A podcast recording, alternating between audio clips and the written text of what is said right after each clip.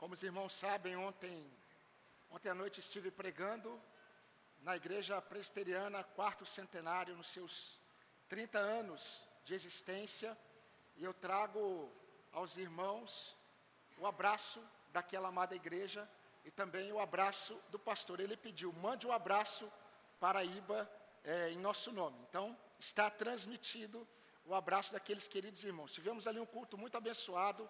É, experimentamos da bondade do Senhor, foi um momento muito festivo com aqueles queridos irmãos vizinhos nossos, né? aqui no Bonfim.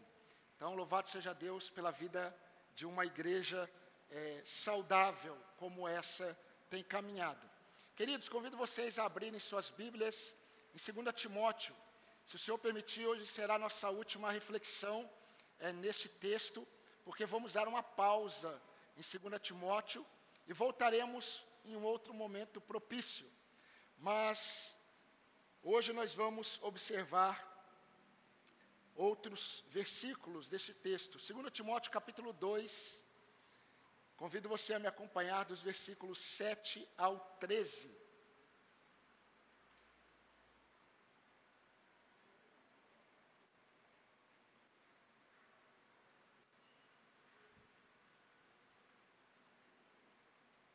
Hoje pela manhã eu pedi para que os membros da igreja viessem para frente, não é mesmo? Justo que hoje, hoje muitos vieram, né? Negaram a si mesmos. É, hoje não está tão cheio, né? Mas é, foi só uma prova para ver se você iria renunciar. Foi aprovado diante de Deus. Que Deus te abençoe. Vamos ler o texto bíblico, versículo 7. Pense bem no que acabo de dizer porque o Senhor dará a você compreensão em todas as coisas.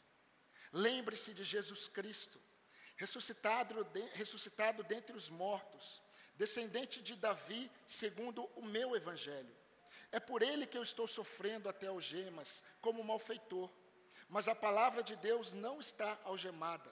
Por esta razão, tudo suporto por causa dos eleitos para que também eles obtenham a salvação que está em Cristo Jesus com glória eterna. Fiel é esta palavra. Se já morremos com Ele, também viveremos com Ele. Se perseveramos, também com Ele reinaremos. Se o negamos, Ele por sua vez nos negará. Se somos infiéis, Ele permanece fiel, pois de maneira nenhuma pode negar a si mesmo. Amém, irmãos.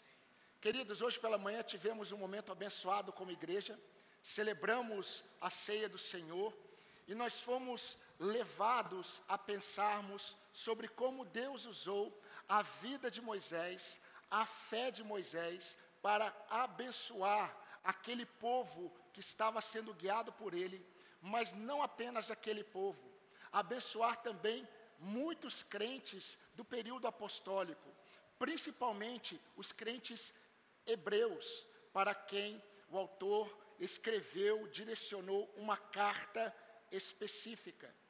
E nós vimos, meus irmãos, que na celebração da Páscoa, da Páscoa no Egito, foi exatamente o cenário em que Deus usou para preparar o seu povo e toda a história da humanidade para que Cristo viesse como o Cordeiro de Deus para resgatar todo aquele que nele crê. E a nossa grande missão, além de sermos povo de Deus, é testemunharmos, é falarmos, é mostrarmos para todos aqueles que ainda não ouviram que Cristo é o Senhor. Porque Paulo diz que ele tudo suportava por causa dos eleitos, porque ele precisava pregar o Evangelho para que os eleitos ouvissem e fossem salvos. Nós ainda estamos nessa missão. Mas, meus irmãos, a questão é que hoje pela manhã nós trouxemos a memória. No Salmo 111, verso 2, que a irmã Fernanda leu, diz assim: Como são grandiosas as obras do Senhor Todos os que têm prazer nele devem nelas meditar. É interessante porque, meus irmãos, o Senhor sempre ensinou o seu povo não apenas a inculcar na mente a palavra dele. Deus não apenas ensinou o seu povo sempre, não apenas a inculcar no coração as suas leis, os seus preceitos. Sempre houve um algo a mais. E o algo a mais da parte de Deus sempre esteve relacionado com o pensar, o meditar, o refletir, o manter na mente de forma intencional. E como queridos, nós não temos, muitas vezes, a prática de meditarmos na palavra de Deus, mas temos muitas vezes a prática de ouvirmos muitas vezes a palavra de Deus, nós perdemos em muitos momentos a profundidade do que Deus está fazendo conosco nos acontecimentos da nossa vida. Eu não sei se você percebeu, mas tudo o que acontece na sua vida está no controle exato de Deus para santificar você e a sua casa. Se você anda com Deus, não pense que Deus perdeu o controle.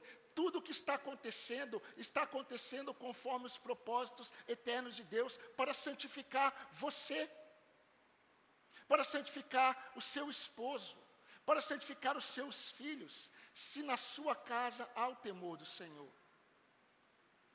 Mas, meus irmãos, Deus sempre deixou muito claro que é muito importante nós nos preocuparmos com aquilo que ocupa a nossa mente. Eu sempre precisarei reforçar essa verdade, porque pela graça de Deus, você é alguém que, pela bondade do Senhor, tem ouvido a palavra de Deus. Como ontem eu estava com aquela amada igreja, e em algum momento ali do culto, o pastor deu oportunidade para que os irmãos agradecessem. E os irmãos começaram a agradecer pelo privilégio deles ouvirem a palavra de Deus. E eu muito me alegrei. Nós temos sido abençoados por Deus, porque temos ouvido a palavra do Senhor. Mas desde sempre Deus mostrou que os servos dele precisam se preocupar não apenas com aquilo que eles ouvem da parte de Deus, mas se eles estão preocupados com as coisas que estão ocupando a sua mente. Aquilo que você costuma ver com os seus olhos e ouvir com os seus ouvidos são exatamente os conteúdos que ocuparão a sua mente e virão à tona nos momentos que você menos esperar. Se você ocupa a sua mente demasiadamente com as preocupações desta vida, são exatamente essas preocupações que dominarão a sua mente. E um detalhe: tudo aquilo que ocupa a nossa mente e vem para dominar a nossa mente muda as nossas posturas e comportamentos. Se você ocupa sua mente com imagens e cenas que desonram a Deus e não edificam a sua fé, serão esses laços que virão contra você em momentos em que você menos estiver esperando. Por isso que Paulo, ao escrever aos Filipenses, ele disse: concentrem-se você se lembra quando eu disse que uma das primeiras características do pecado é a distração? A distração, ela tem a ver com o pecado que tira do homem a capacidade de ver todas as coisas na perspectiva de Deus. E isso acontece com os crentes. Mas Paulo escreveu: concentrem-se em tudo o que é verdadeiro. Em algumas versões, Paulo diz: pensem, ou considerem, ou tragam à memória e mantenham ali tudo que é verdadeiro, tudo que é nobre, tudo que é correto, tudo que é puro, tudo que é amável, tudo que é admirável. Pensem no que é excelente e digno de louvor. Resumindo, queridos, essa é nossa introdução. as batalhas que nós enfrentamos em nossa mente estão intimamente ligadas com as coisas que nós colocamos diante dos nossos olhos e colocamos os nossos ouvidos. E é interessante porque essa é a causa de muitos crentes andarem ansiosos, temerosos, abatidos, enquanto outros estão firmes, confiantes e perseverantes, esperançosos em Deus. Como nós já vimos, meditar na lei do Senhor não significa alienar-se às coisas deste mundo. Significa exatamente trazer o mundo de Deus para o seu mundo.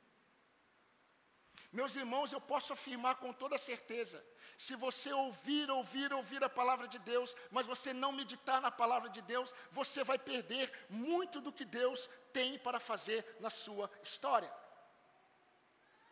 É por isso que Satanás tem investido tanto para fazer com que você se ocupe com tantas coisas e você não pare de forma intencional para meditar na lei do Senhor. E queridos, nós vamos aprender hoje uma lição muito importante. Eu creio que uma das lições mais importantes da Bíblia, mas eu creio que a mais, a mais comum, que Deus sempre deixou muito claro para o seu povo. A lição que nós vamos ouvir hoje, ela está no âmbito do pensar. E ainda em tempos de perseverança, nós aprendemos que o que nós ouvimos do Senhor precisa ser considerado digno de uma reflexão intencional. Eu vou repetir. O que nós ouvimos do Senhor precisa ser digno de uma reflexão intencional.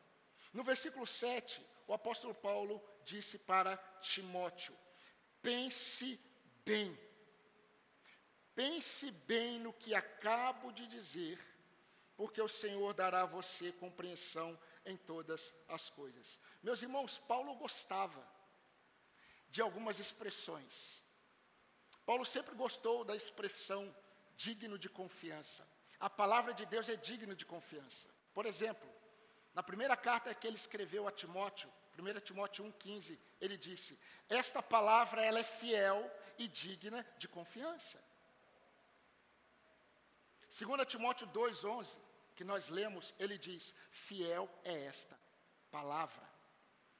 Meus queridos, sendo a palavra de Deus digna de confiança, o que nós ouvimos do Senhor, aquilo que nós ouvimos o Senhor dizer por meio de Sua palavra, deve intencionalmente ter um espaço na nossa agenda para uma reflexão intencional nas verdades que você tem ouvido.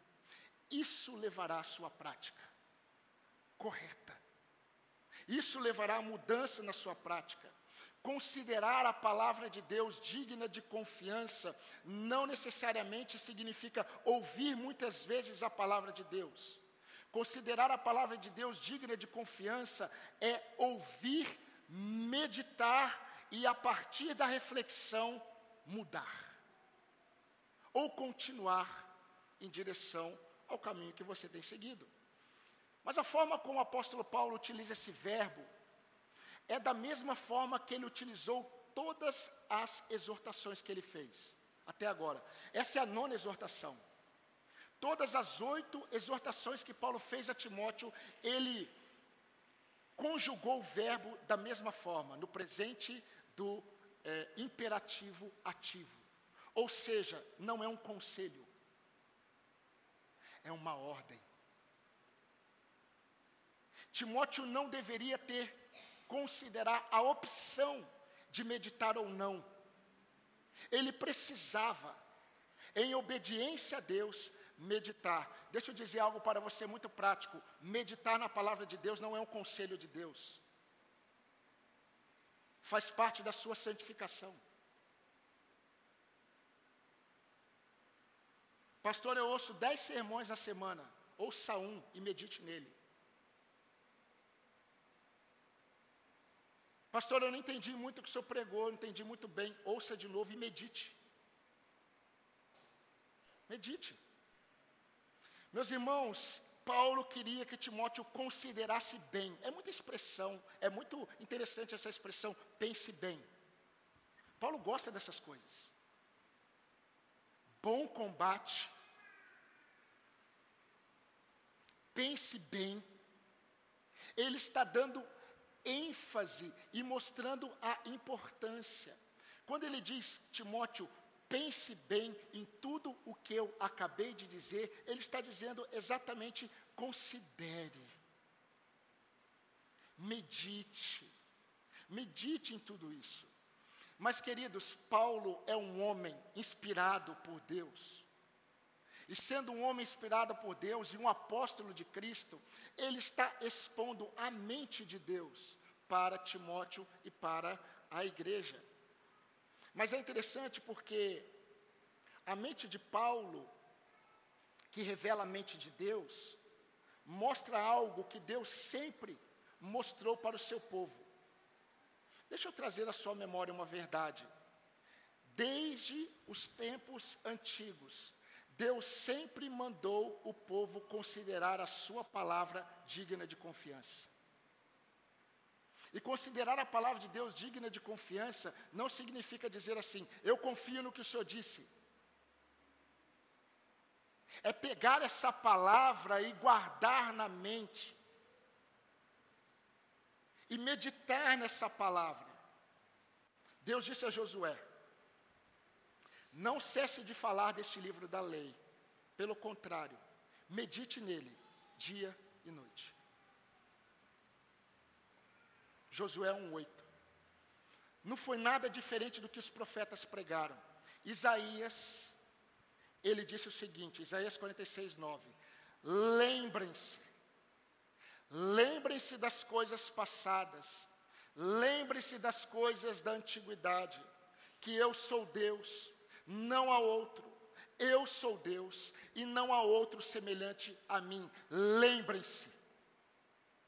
Considerem isso. Meditem nisso.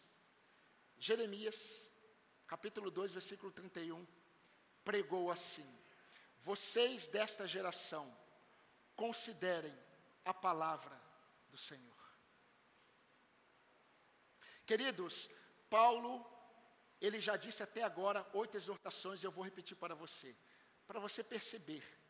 São oito exortações que têm força de mandamento para aquele pastor, que hoje para nós também serve para nos direcionar ao nosso Deus. A primeira exortação, reavives o dom de Deus que está em ti, capítulo 1, versículo 6. Segunda exortação, não se envergonhe do testemunho de Cristo, capítulo 1, versículo 8, parte A. Terceira exortação: participe comigo dos sofrimentos em favor do Evangelho, capítulo 1, versículo 8, parte B. Quarta exortação: mantenha o padrão dessas palavras, ou se adeque ao padrão que você recebeu dessa doutrina. Capítulo 1, versículo 13. Guarde o que Deus te confiou. A quinta exortação, capítulo 1, versículo 14. Sexta exortação: fortifica-te na graça que está em Cristo Jesus, capítulo 2, versículo 1. Sétima exortação: transmita o que você recebeu a homens fiéis. 2 Timóteo, capítulo 2, versículo 2. E quando nós olhamos a oitava exortação, ele diz: participe dos meus sofrimentos como bom soldado de Cristo, como um atleta e como um lavrador. A nona exortação é: medite bem. Pense bem no que eu acabo de dizer. Não é interessante isso? Ele dá oito exortações e de repente ele vem com uma nona e diz: pense bem, medite, considere, pense, reflita em tudo o que eu acabei de dizer para você. Mas é algo interessante aqui. Paulo não está pensando nas oito exortações. Quando Paulo diz, pense bem no que eu acabo de dizer, ele está pensando nas três metáforas que ele acabou de dizer. Pense bem sobre o bom soldado de Cristo Jesus. Pense bem sobre o atleta. Pense bem sobre o lavrador. E eu gostaria de trazer rapidamente, meus irmãos, algumas reflexões que eu creio que Paulo queria que, Paulo, que Timóteo trouxesse à memória. Mas nós temos que lembrar, que nos lembrar, que Timóteo, nesse momento, e talvez seja a sua realidade, Timóteo estava experimentando um turbilhão de pensamentos. As vozes estavam inundando a mente de Timóteo. Ele estava sendo afetado por todas as coisas que estavam ocupando a sua mente. O estado da sua alma já estava sendo afetado, por isso a primeira exortação: reavives, jogue é, lenha na fogueira, porque a chama da sua fé está apagando. E Paulo o exorta. E queridos, essa exortação de hoje, ela é quase que um ensinamento que nos mostra que quando nós não paramos, Deus nos para.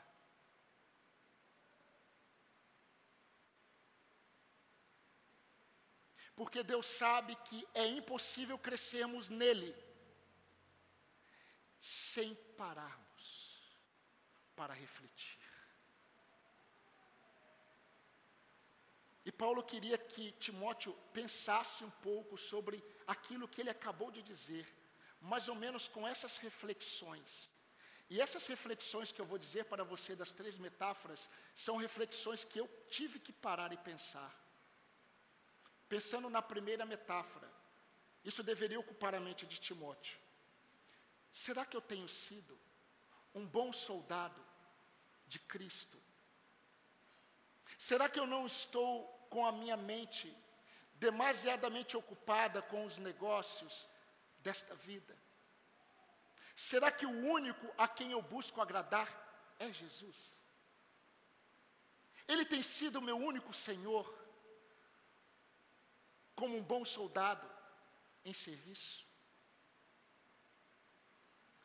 Segunda metáfora.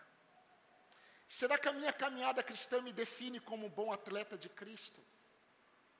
Quais são as diretrizes que eu sigo na prática?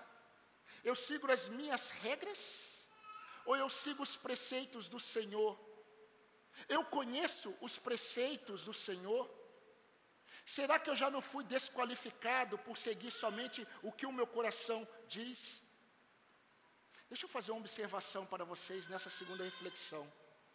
Meus irmãos, quando nós queremos fazer algo em nossa própria força, quando nós queremos fazer algo em nossa própria força, nós vamos buscar subterfúgios até na Bíblia para embasar o que nós queremos fazer sem Deus.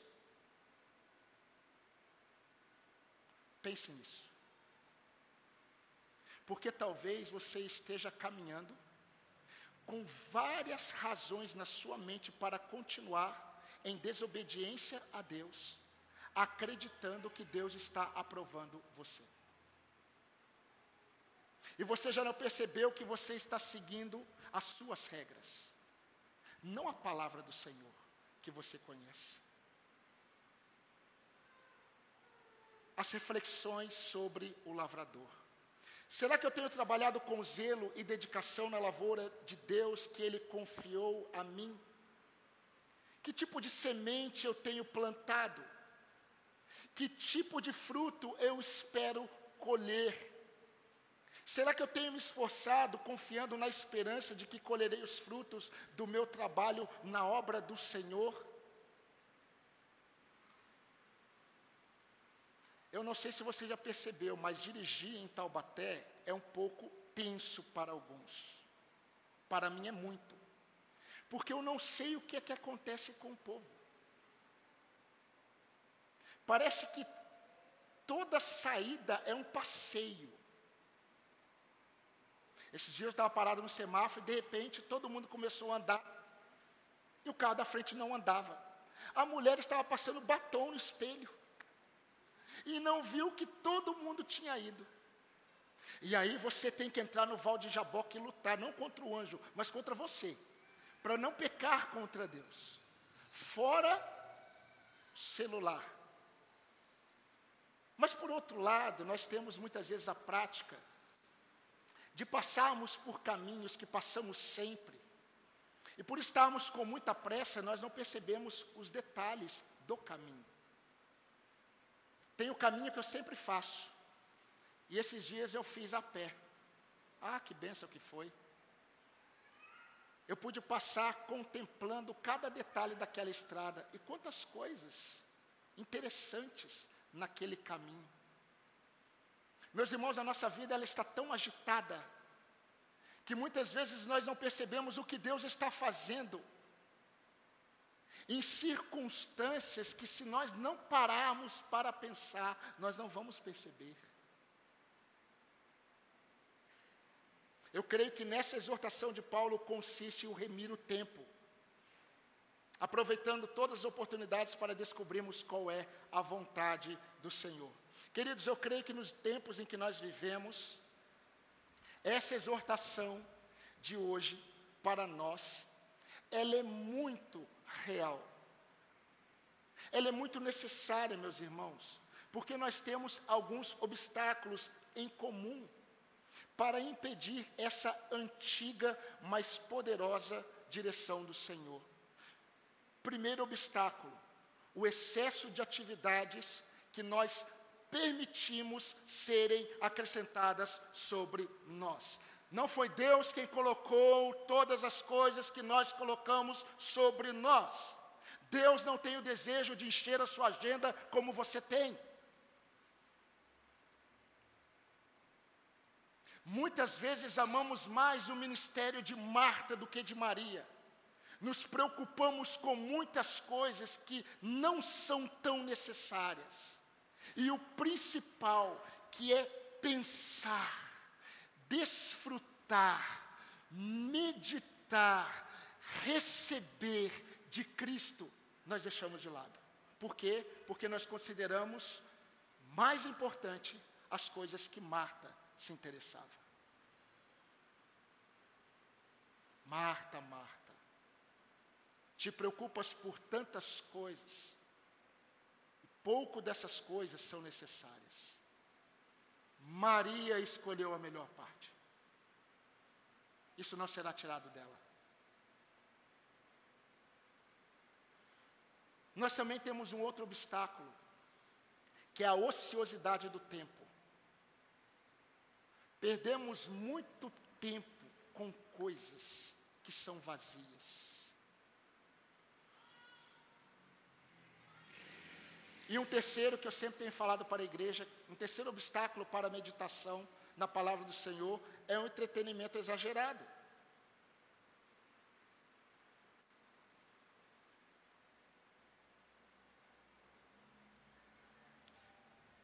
Mas sabe o que é maravilhoso nessa exortação de pensar bem?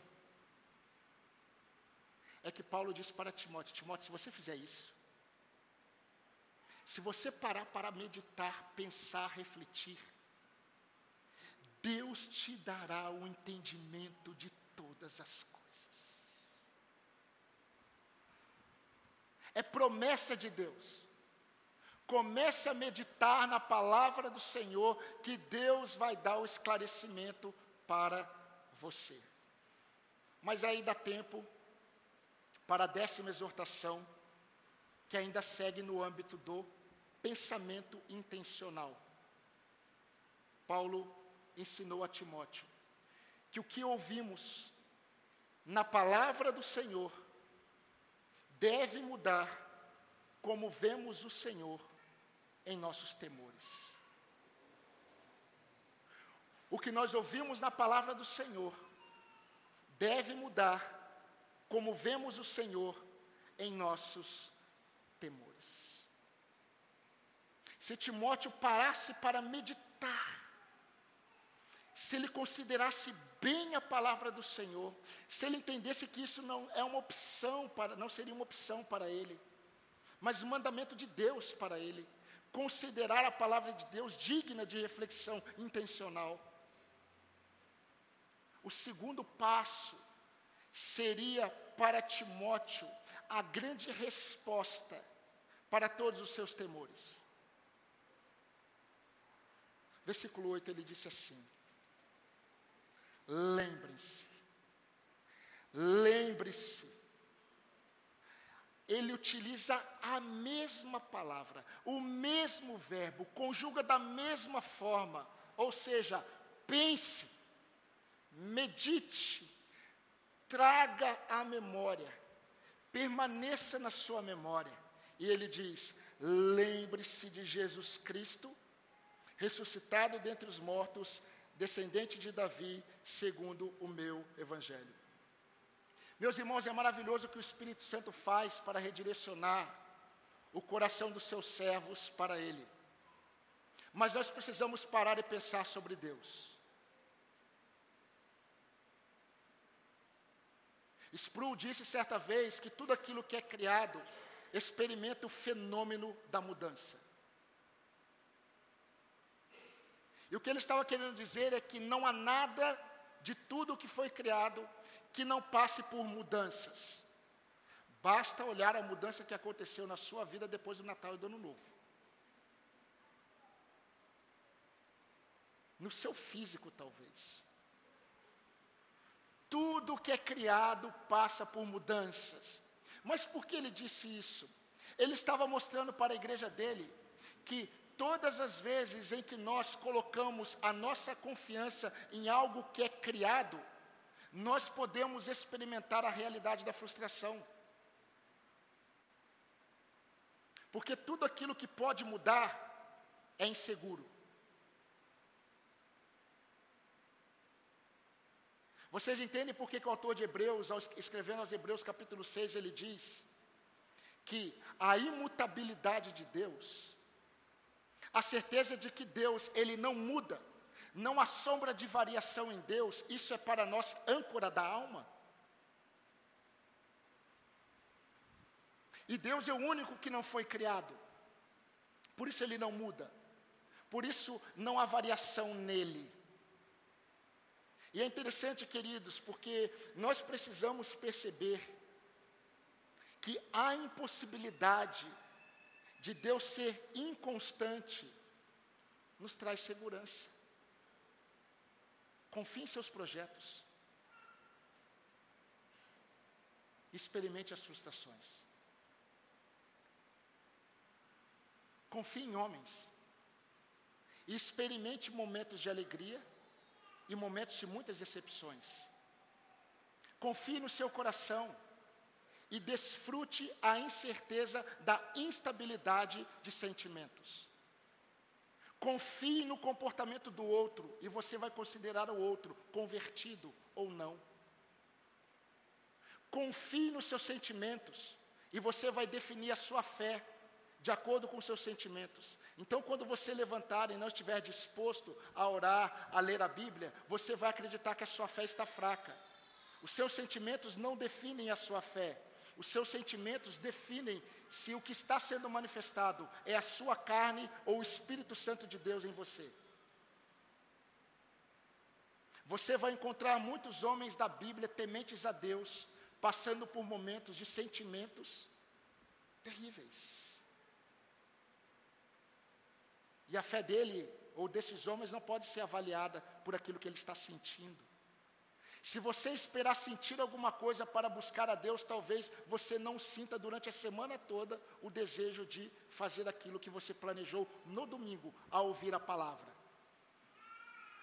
Confie em algo criado e experimente o sofrimento da instabilidade.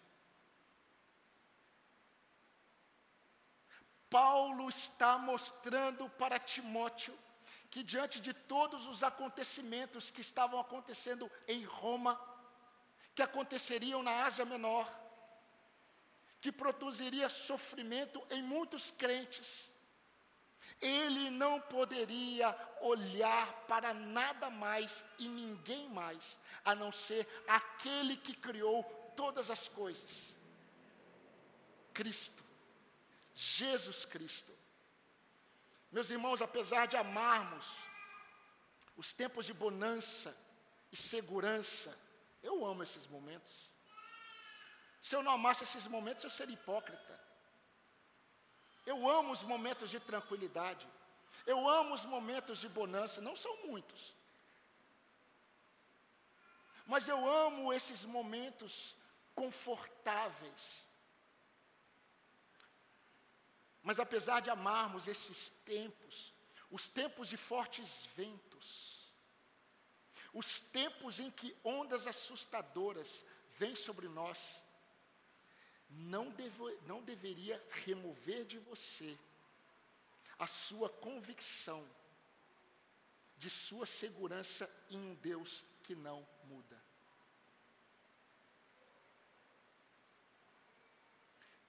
Sabe por que, que muitas vezes nós sofremos? Crianças, aprendam isso. Jovens, aprendam isso. Sabe por que, que muitas vezes nós sofremos? Porque nós somos definidos pelas circunstâncias. As circunstâncias não podem definir a vida de alguém que está em Cristo. Essa verdade eu falo para mim constantemente.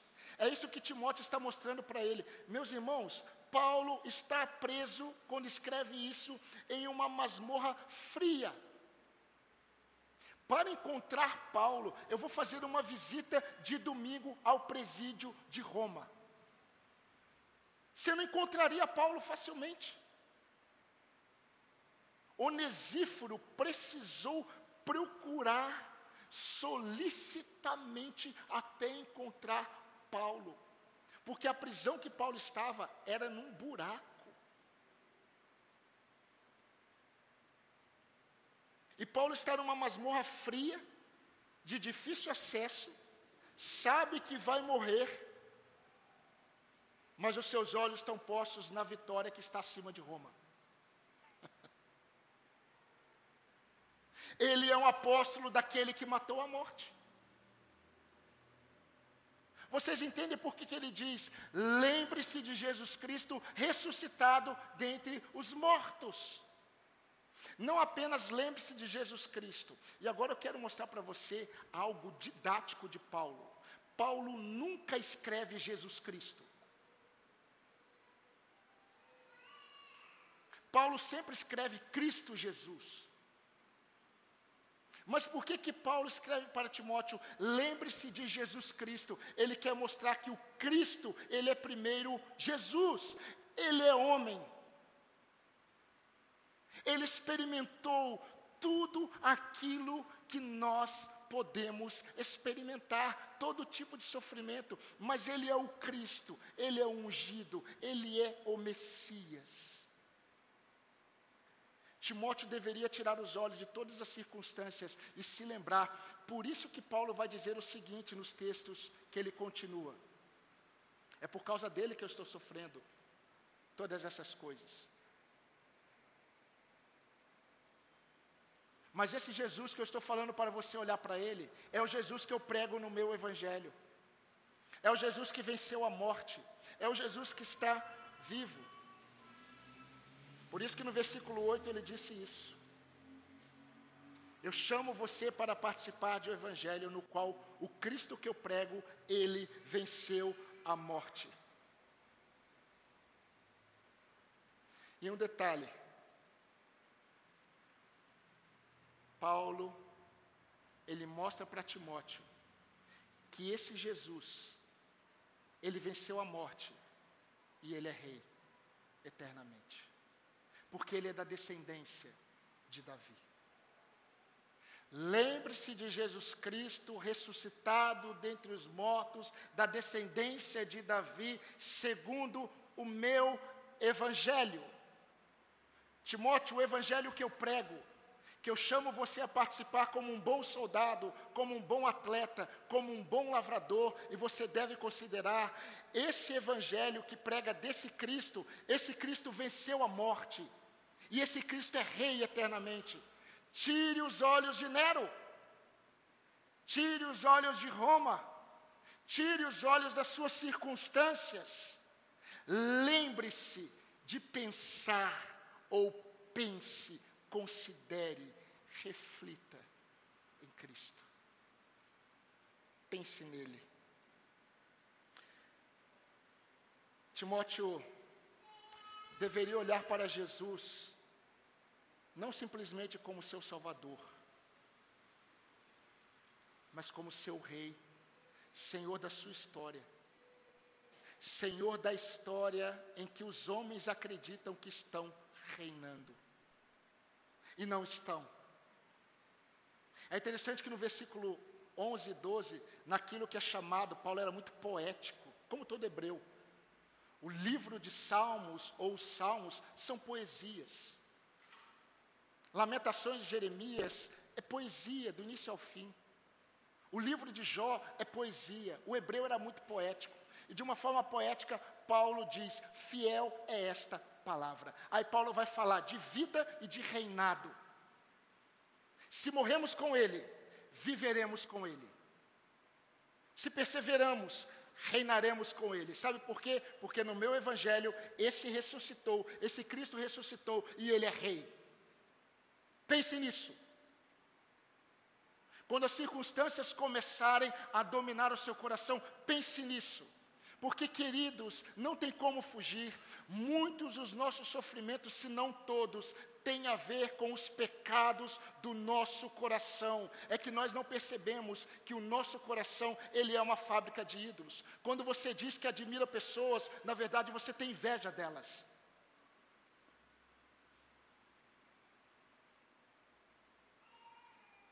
Quando nós dizemos que admiramos homens e mulheres, e essa admiração fortalece a nossa fé em Cristo, isso vem de Deus.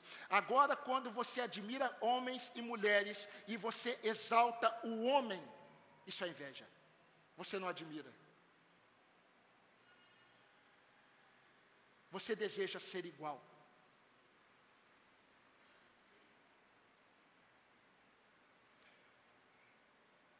A melhor tradução que nós podemos usar no versículo 9 quando Paulo diz: Eu estou, no versículo 9, é por ele que eu estou sofrendo até algemas como malfeitor. A melhor tradução é: por ele eu estou sofrendo como um operador do mal. É interessante a forma como os homens enxergam os crentes em Jesus. Ele diz: Por causa de Jesus eu estou preso como um operador do mal. Você se lembrou de alguém do Antigo Testamento? Elias ele foi conhecido como o perturbador de Israel. Porque ele confrontava os pecados do rei Acabe. Você é o perturbador de Israel. Paulo diz assim: Eu sou considerado como o operador do mal. Porque quando a verdade ela confronta o coração dos homens, os homens os vê de uma forma diferente. Meus irmãos, assim como Timóteo, eu creio que nós, talvez você nesta noite, nós precisamos olhar para Jesus Cristo acima das nossas circunstâncias. Você precisa confiar mais nele do que nos carros e cavalos do Egito.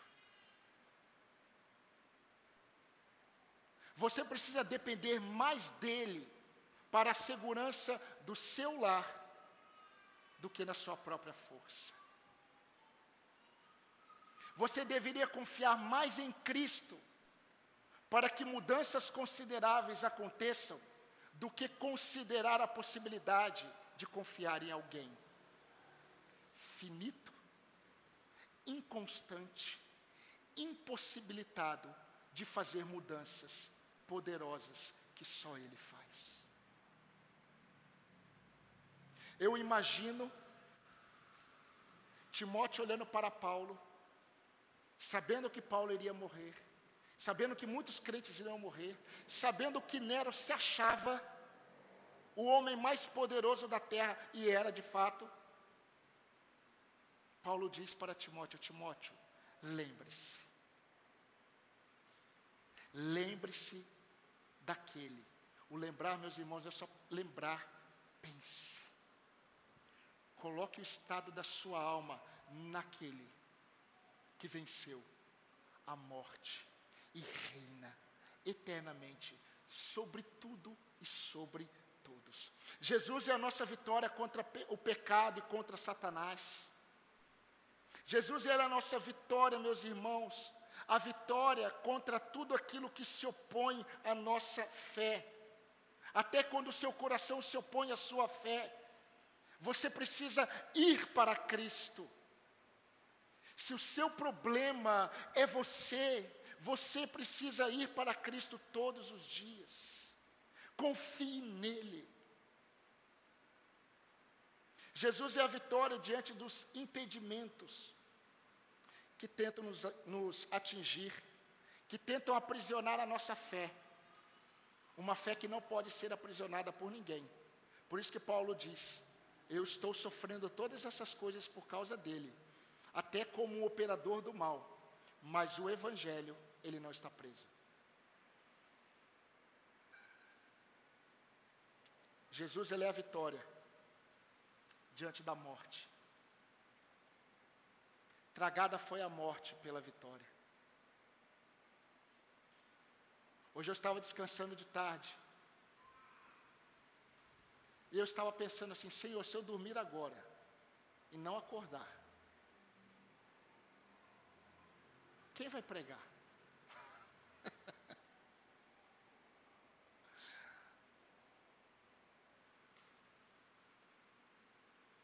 Mas eu pensei assim: como seria bom isso acontecer. Daqui a pouco os irmãos começam a falar: o pastor está depressivo. Não. Todas as vezes, meus irmãos, que eu lembro e penso em Jesus Cristo, sabe qual é a minha vontade? Morrer.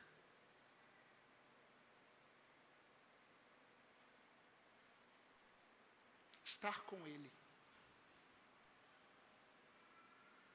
Porque é infinitamente melhor.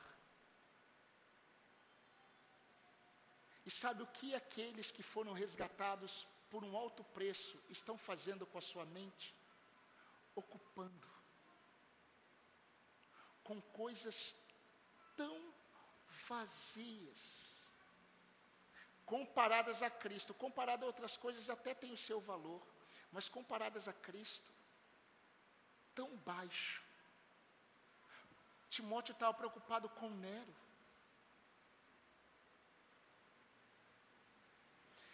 Quando trazida à tona a palavra do Senhor, preste atenção, quando trazido à tona, a palavra do Senhor, ela vem como um estabilizador da alma. Quando trazido à memória. A palavra de Deus não apenas estabiliza a alma, redireciona emoções.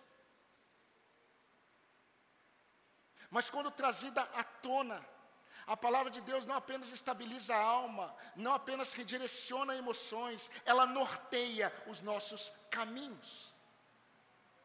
A palavra de Deus nunca será lâmpada para os seus passos se você não medita nela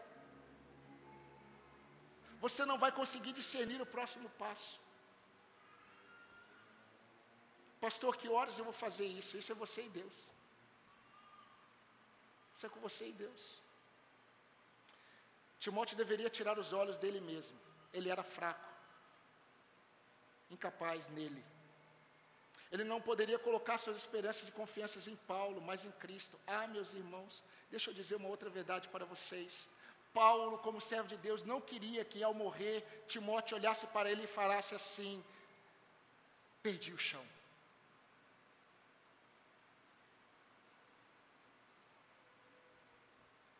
Paulo queria que Timóteo entendesse que o esteio de todo crente nunca é outro crente. O esteio de todo servo de Deus nunca é um outro homem mesmo que seja um homem temente a Deus, o esteio de todo crente é Cristo. Não há nada que remova o meu chão.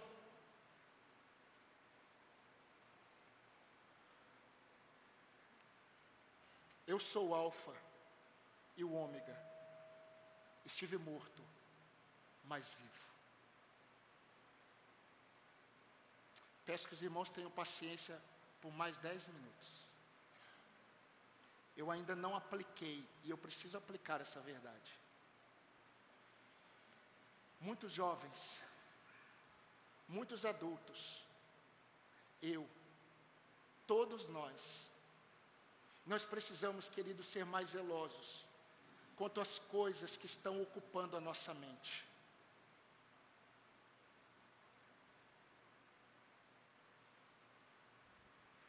Precisamos parar um pouco para pensar. Quem você é? Marta ou Maria?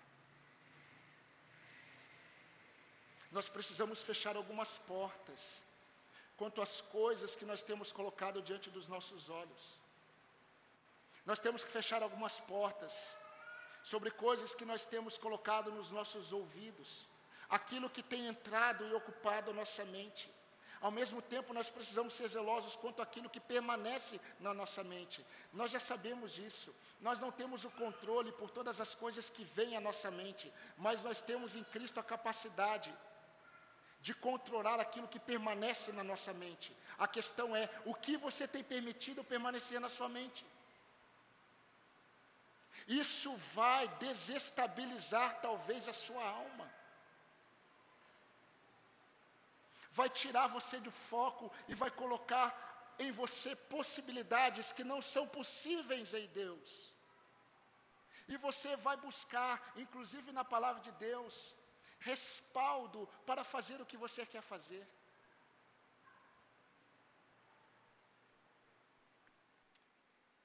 Eu não sei se vocês conseguem perceber o alento de Paulo diante dos acontecimentos.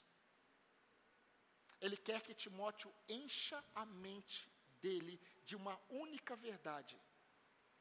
Timóteo, o evangelho que eu prego, ele não muda as circunstâncias. O evangelho que eu, que eu prego, ele não tem como propósito mudar as circunstâncias de acordo com a vontade dos crentes. O evangelho que eu prego é o evangelho que revela um Cristo vencedor. E nós somos servos dele. Jesus, ele é vencedor. Nada nos separa do seu amor, nem a morte, nem a vida, nem principado, nem potestades, nada nos separa. Mas os nossos pecados continuam fazendo separação entre nós e o nosso Deus. Eu quero fortalecer como pregador, incentivar você a entender que para que você permaneça firme, você precisa considerar o que tem ocupado a sua mente. Você precisa pensar nestas verdades e confiar que o Senhor dará a você o entendimento que você precisa para aquilo que você está vivendo. Mas você precisa ocupar a sua mente com a verdade do Senhor. Deixa eu dizer algo para você que eu percebi de Deus dizer para você. A resposta que você precisa está mais perto do que você imagina. Mas não está onde você pensa que você sabe que está. A resposta que você precisa está nos seus joelhos dobrados diante do seu Senhor olhando para Ele, confiando nele, dependendo dele. A pergunta é, caminhando para o fim, você crê na oração?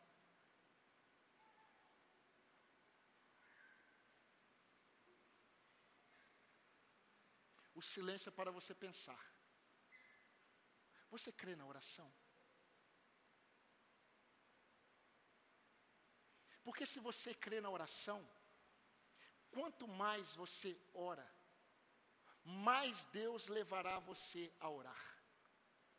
E quanto mais você ora, mais confiante em Deus você fica. E quanto mais você ora, mais prazer em Deus você tem. E quanto mais você ora, mais firme diante de todas as circunstâncias você está. E quanto mais você ora, mais você vê a possibilidade de Deus em fazer aquilo que você nunca poderia fazer. Ande na minha presença. É isso que Deus quer. Ande na minha presença. Considere Cristo. E deixa eu dizer algo muito pessoal. Que infelizmente muitos crentes tradicionais desconsideram, mas Paulo nunca desconsiderou, que são as intenções de Satanás. Escrevendo aos Tessalonicenses, Paulo disse: Nós quisemos ir até vocês. Pelo menos eu, Paulo. Mais de uma vez eu tive o desejo de ir visitar vocês. Porém, Satanás nos barrou o caminho. O que eu estou querendo afirmar é que todas as vezes que você ouve a palavra de Deus, considera a palavra de Deus digna de confiança, e a, com a mensagem que você ouviu hoje, você sai daqui decidido: eu vou pensar no que eu tenho ouvido. Satanás se levantará na sua casa na vida dos seus filhos. Mas nós não vencemos com as armas deste mundo. As armas da nossa, da nossa milícia, elas não são carnais, são espirituais e poderosas em Deus. Sabe como que nós vencemos a incredulidade dos nossos queridos que não se convertem? Na presença de Deus. Sabe como nós vencemos as opressões que os nossos filhos sofrem e nós pensamos que ele está tendo apenas um probleminha é na presença de Deus. Sabe como que nós conseguimos é, sondar o coração dos nossos filhos que nós nunca conseguimos sondar? É na presença de Deus. A oração vai aonde nós não queremos. Por fim, saia do anonimato. Participe dos sofrimentos em favor do Evangelho. Porque muitas vidas, muitas vidas estão sofrendo. Exatamente porque precisam ouvir o Evangelho, que você tem desfrutado. E Deus te chama a considerar como digno de confiança. Termino com Apocalipse 1, 17 e 18. Diga um livro, pense num livro em que muitos crentes têm medo. Apocalipse. E Apocalipse foi escrito exatamente para tirar o medo dos crentes. O apóstolo João, o último vivo, estava preso. E ele diz: Ele colocou a mão sobre mim e disse: Não tenha medo, eu sou o primeiro e o último, eu sou aquele que vive. Eu estive morto, mas agora estou vivo para todo sempre. Eu tenho, eu tenho as chaves da morte e do inferno. Que Deus abençoe ricamente a sua vida. E que durante essa semana a sua mente seja ocupada com aquilo que edificará a sua fé. Vamos, neste momento, orar ao, Senhor silenciosamente. Eu convido os irmãos do Ministério de Culto que venham à frente.